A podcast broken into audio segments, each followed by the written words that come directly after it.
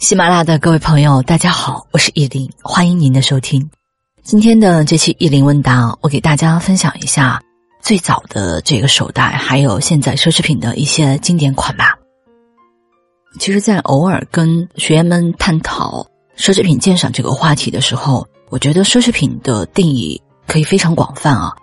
也有一些高校的企业家会跟我聊，他说：“老师，我其实哪天只要能陪太太他们吃个饭，按时回家。”就是奢侈品了，我觉得现在社会的节奏确实是这样子。那今天我们稍微物化一点，然后来聊一下一些品牌的经典款。各位，最早的这个手袋呢，它的雏形其实是在一千八百年左右，它是跟这个服装的演变有着密切的关系。我真的建议大家有时间多去看看服装的演变的展，或者服装的一些历史。读书是一方面，但我更建议一定要去感同身受，去亲自去看到这些。其实之前在意大利看过大概一九三零年左右的一些服饰的变化，我还是感觉蛮受震撼的。那接下来咱们再聊到这个手袋的一个变迁，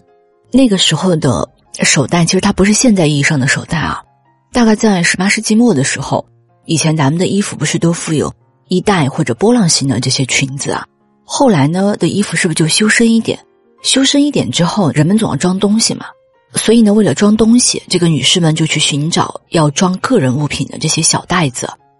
第一个渔网状的小袋就这么来了，这种竖着长绳的小袋是便于拿在手上的，所以就是名副其实的这个包式。最早的包是这样子来的。那接下来我们再说一下奢侈品的呃一些经典款的年份，它为什么是经典款？那我想其实一定有道理跟原因的。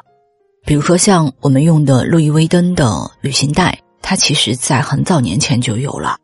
这里呢，我们简单给大家分享几款我印象当中比较深刻的一些经典款的这个手袋，比如说我们常见到的也是比较实用的。龙香的这个购物袋，其实在一九九三年就有了。还有呢，很多姑娘们喜欢的迪奥的戴妃包，气质优雅的女性啊，戴妃包跟香奈儿的二点五五或者 CF 真的是非常好搭配的单品。当然，戴妃包各位可以选五格的嘛。戴妃包的出现在一九九四年就有了。还有我们常看到的，现在迪奥比较在大热的这个马鞍包。在之前一九九九年的时候就有，不过那个时候是这个迪奥的标识的一个布置的这样的一个包。那再有我们知道的巴黎世家，巴黎世家的经典款在两千年两千零一吧，这个时候就有了。还有好多女孩子比较喜欢菜篮子啊，这里直男朋友要了解一下，这个菜篮子呢，它不是拎着去买菜的，这个买菜可能还装不了什么东西啊，是爱马仕的那个水桶，就是俗称菜篮子。在二零零二年的时候就有了，像包括现在这个包也是，国内根本不太好买到，特别是十八寸这个黄金尺寸灰色的这个颜色。那再有我们常见的的轻奢，比如弗拉，弗拉有一个包就是两边有个圆形的那个扣子，之前我还送过给朋友，这个其实在二零一四年就有。其实给大家聊这些，我们应该看到很多经典款。它真的是经久不衰的，一直都有。那再有好多女性朋友比较喜欢的爱马仕的凯利，在一八九二年其实它就有了。大家想想，现在是二零二零年，这些品牌这些包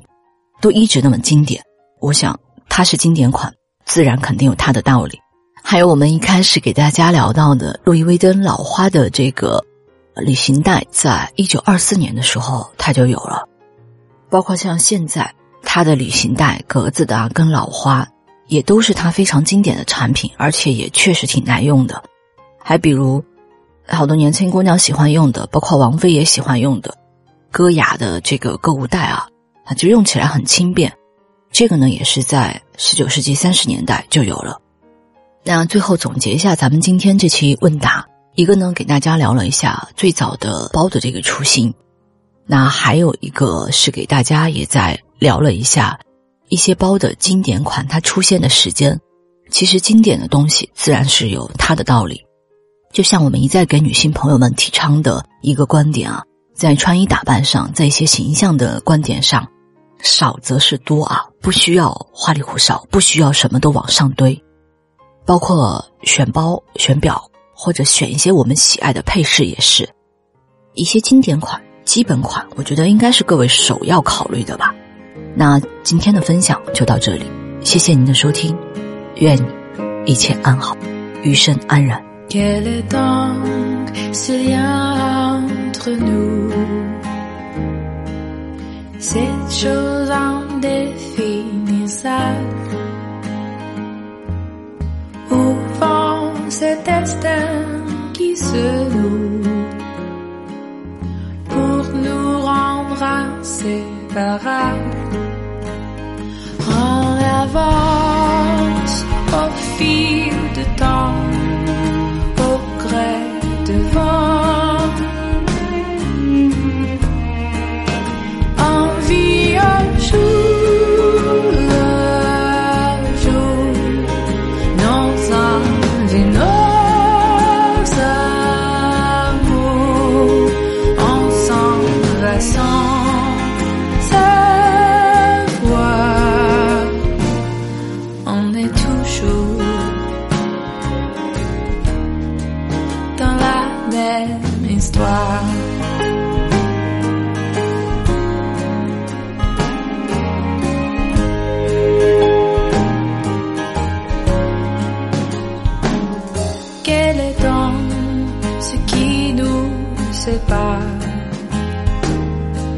Qui par hasard nous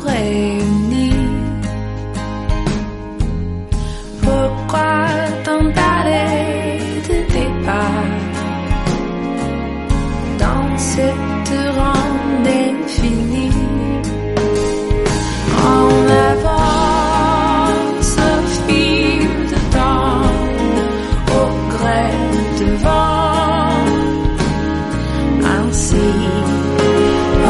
vit en jour le jour dans un énorme amour, ensemble.